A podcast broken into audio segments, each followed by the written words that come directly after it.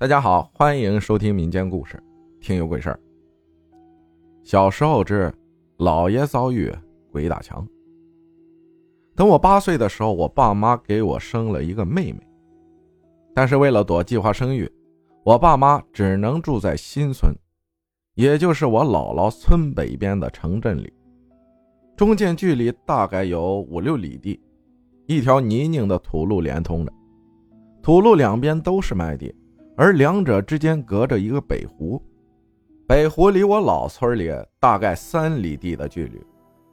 北湖就是一条东西走向的河，河两岸长着些芦苇，这条河特别紧。这里紧的意思就是有脏东西，好像之前这边是乱葬岗，之前六零年的时候也饿死不少人，没有人埋的。就裹着席子扔在这边。有一次白天，我姥爷就骑着带杠的自行车，去看暂住在新村的我爸妈和我妹，带着我姥姥做的吃的过去看看。但是那天我姥爷很晚才推着车子回来，嘴里叼着烟，表情很凝重。后来我才从我姥姥和家人聊天中得知，那天姥爷遭遇了。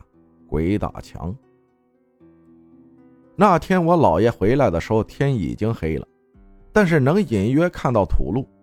我姥爷不信这些鬼神之说，就骑着车子往家赶。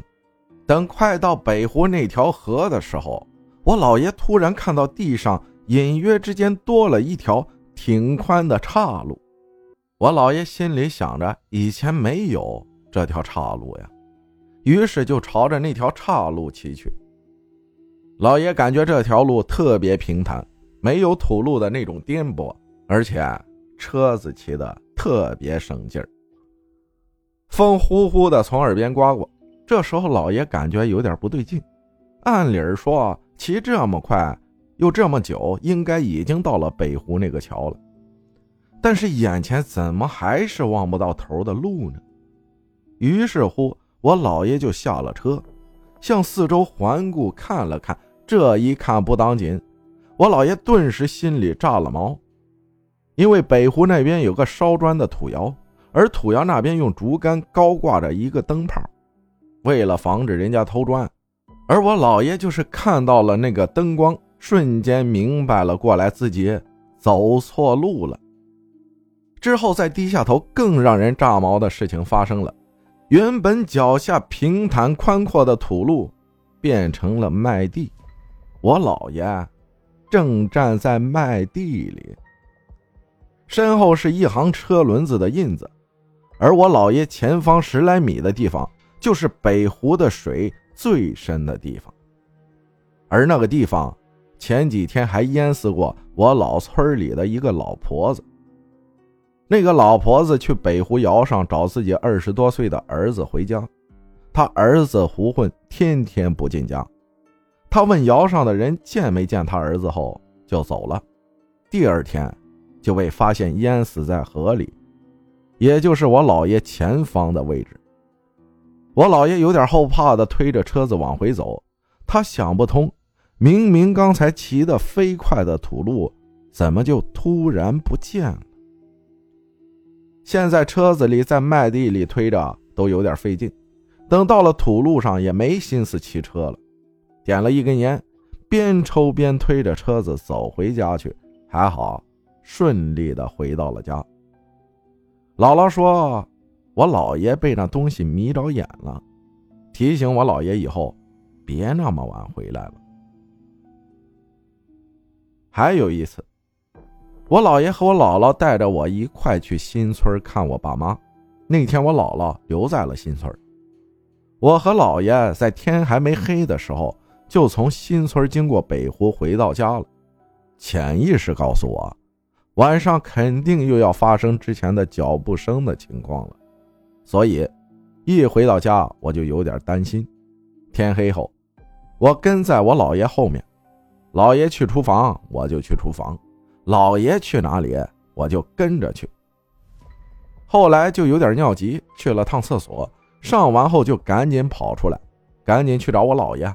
我喊着：“老爷，老爷，就一直向开灯的堂屋跑去。结果老爷没在堂屋，我以为老爷在东屋里，东屋没开灯，也没有装门，只有一个门帘布与堂屋隔着。我嘴里喊着老爷，以为老爷在东屋里抽烟呢。结果在我掀开门帘的时候，我看到了老爷。老爷面朝着我站着，戴着帽子。我姥爷由于秃头，所以一直都戴着那种老布帽。他低着头看着我。我借着堂屋射进来的灯光，看着老爷脸色凝重，也不说话，就死死地看着我。我忽然感觉到，这不是我姥爷，感到很陌生。我又轻唤了一声“老爷”，还是没反应的，一动不动。就在此时，灶屋里传来我姥爷应答的声音，我头也不回的飞快的跑到了灶屋我姥爷身边。我说。我刚才在东屋看到另一个老爷，老爷不信我的话。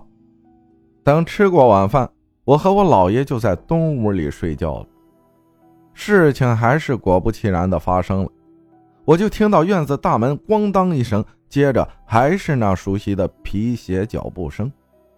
我和我姥爷也是刚睡没多久，我姥爷属于那种倒头就打呼噜的，你一叫他，他就醒过来的人。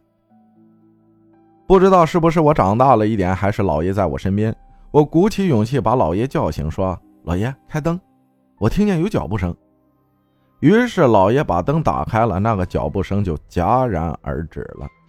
过了一会儿，我就让老爷把灯关上，结果那个脚步声又在院子里响起了。我又让老爷把灯打开，很感谢老爷听了我的话，那脚步声没有了。之后。我就有点肚子疼，想蹲坑，就和老爷说我想去大便，让老爷从窗户那儿看着我。老爷说好，你去吧。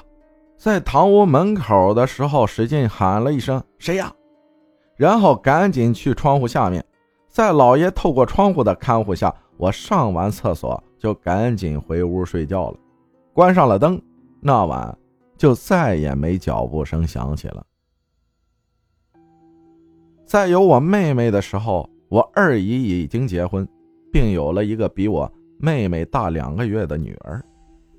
我爸妈从新村回来，住到我姥姥家。